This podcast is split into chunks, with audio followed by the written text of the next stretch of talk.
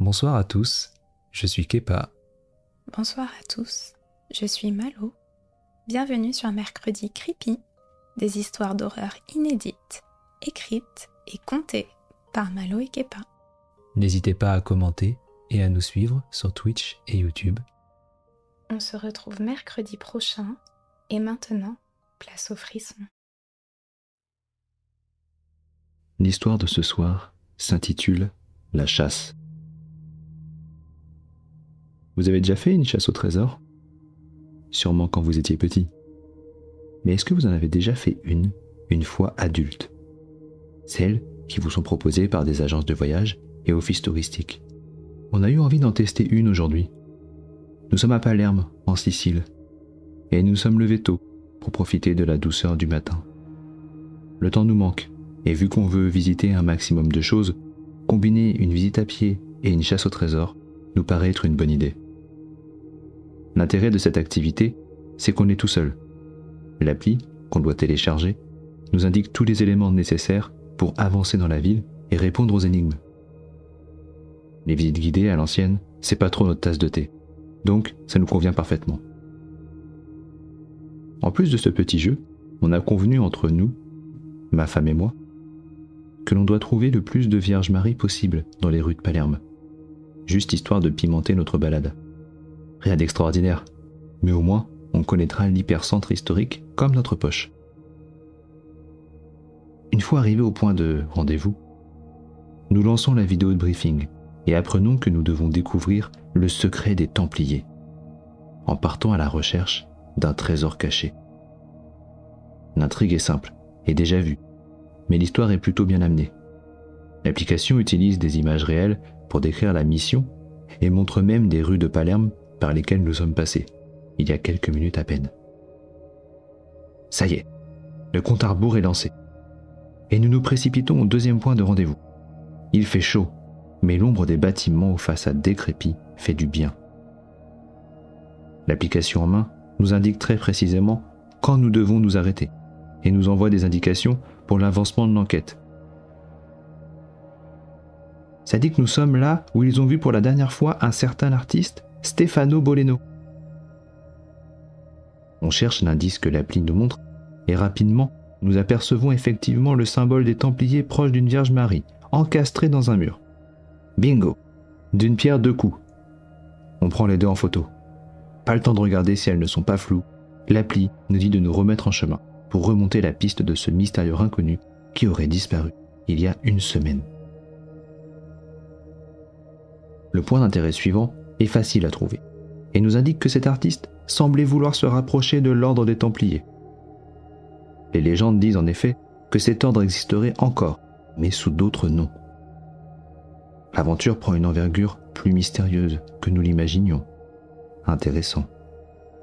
Le temps de prendre une autre vierge en photo, dans une ruelle peu arpentée par les touristes, et nous arrivons déjà au point suivant. Le téléphone vibre. Une photo apparaît et nous avons un frisson qui nous parcourt. C'est une image de Baphomet, un bouc qui représente le mal. L'image reste figée quelques instants, et nous aussi. Nous sommes comme hypnotisés. Le téléphone vibre. Un appel. Je suis censé être en vacances. Personne ne devrait m'appeler. Mais le numéro est masqué. Je décroche. Une voix me dit vous arpentez le chemin des initiés. Votre quête vous mènera là où d'autres ont essayé. Se perdre est facile, mais si vous savez où regarder, l'ordre renaîtra. Et avec lui, le prince déchu vous accueillera. On se regarde avec ma femme. Waouh Elle est géniale cette appli Tu l'as trouvée où déjà? J'ai reçu un mail qui me proposait de tester cette nouvelle aventure et que notre profil pouvait correspondre. On est plutôt friand d'activités originales, et celle-ci envoie du lourd. Nous continuons de suivre le GPS de l'appli, qui, sans que nous le remarquions, nous fait sortir des voies fréquentées. Nous devons à chaque fois nous rendre proche d'une église. Et bizarrement, nous avons une Vierge Marie qui nous attend toujours à côté des objectifs de l'enquête. Tant mieux. on en apprend plus sur ce disparu. Nous commençons à nous prendre au jeu, à croire que le mec a vraiment disparu. Il avait l'air de vouloir restaurer un rituel pour ressusciter l'ordre, mais cela demandait qu'il réunisse des objets particuliers, mais impossible de savoir lesquels à ce stade du jeu. Nous commençons à avoir chaud, mais nous en sommes déjà aux trois quarts de l'enquête. On avance vite, n'empêche. J'ai envie de regarder les photos déjà prises depuis le début, histoire de voir si on n'a pas perdu notre temps. Bizarrement, les photos des Vierges Marie sont toutes parfaites, sauf au niveau de leur visage. C'est comme si ils avaient été effacés, mais grossièrement. Je regarde mon objectif, mais il va très bien. J'avais pris un selfie de nous juste avant le début de l'aventure, mais nos têtes étaient parfaitement nettes. Je ne comprends pas, mais pas de temps à perdre. On a envie de finir ce jeu de piste, certes intéressant, mais il nous éloigne quand même pas mal des coins sympas où se poser. Alors qu'on approche de l'avant-dernier objectif, mon téléphone commence à m'envoyer des notifications de messages, mais en dehors de l'appli d'enquête. Bizarrement, c'est encore un numéro inconnu. Le début du message dit que nous sommes bientôt à la fin de l'enquête et que nous devrions bientôt retrouver Stefano Boleno. Je n'avais pas donné mon numéro à l'appli. Je m'inquiète un peu, car j'ai pas envie de recevoir des spams toutes les 10 minutes. C'est là que je vois qu'il y a une pièce jointe avec le message.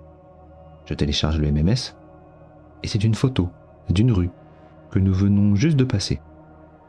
La rue est vide, sauf deux personnes sont au milieu, en train d'avancer de dos.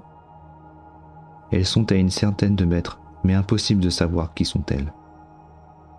On se demande si c'est un indice, mais rien ne nous vient en tête. Nous faisons encore quelques pas, et de nouveau, mon téléphone reçoit un MMS. Une nouvelle photo, sans texte cette fois. C'est la rue dans laquelle nous sommes actuellement, et le couple de dos est plus proche de l'objectif. Nous nous arrêtons de respirer car, indéniablement sur la photo, c'est nous que l'on voit. Et c'est bien les tenues que nous portons. D'un coup, nous nous retournons, mais rien. La panique se fait sentir un peu. Quelqu'un s'amuse à nous faire peur, et c'est pas cool. Vous feriez mieux de sortir de votre cachette avant que ça tourne mal dis-je avec mon doigt levé. Ma femme et moi sommes un peu pâles sur le moment, et nous n'avons plus du tout envie de jouer. Commençons à marcher en reculant pour essayer de trouver un abri ou appeler la police. Alors que nous sommes derrière un amas de poubelles, j'essaie de taper le numéro de police locale. Là, une nouvelle vibration. Une photo envoyée du même numéro. J'hésite à l'ouvrir. Mais la peur me pousse à le faire afin de savoir si le rigolo qui nous a fait ça est encore dans les parages. On nous voit de face, cette fois. Et, chose troublante, j'ai mon doigt levé. Et nous sommes à deux mètres de l'objectif. Là, nous sommes terrifiés. Il n'y avait personne en face de nous. On en était sûr. C'est quoi ce bordel? Et puis ils sont où tous les gens là? Les rues devraient pas être vides comme ça. Mon cœur est un battement. Nos visages. Nous n'en avons pas. Comme s'ils avaient été effacés. Grossièrement. Je regarde ma femme, et son visage est bien là. Le mien aussi apparemment. Tu ne veux pas qu'on fasse un selfie? Faut que je vérifie un truc. On se met dos à la route et clique. Sur la photo, la rue est claire mais ressemble à ce qu'elle est, décrépie, remplie d'ordures, mais intacte. Nos visages, eux, ne sont plus les mêmes. Ils ont disparu, cachés par un coup de gomme. Et, derrière à deux mètres, il y a une chèvre entre nous. Et elle se tient debout.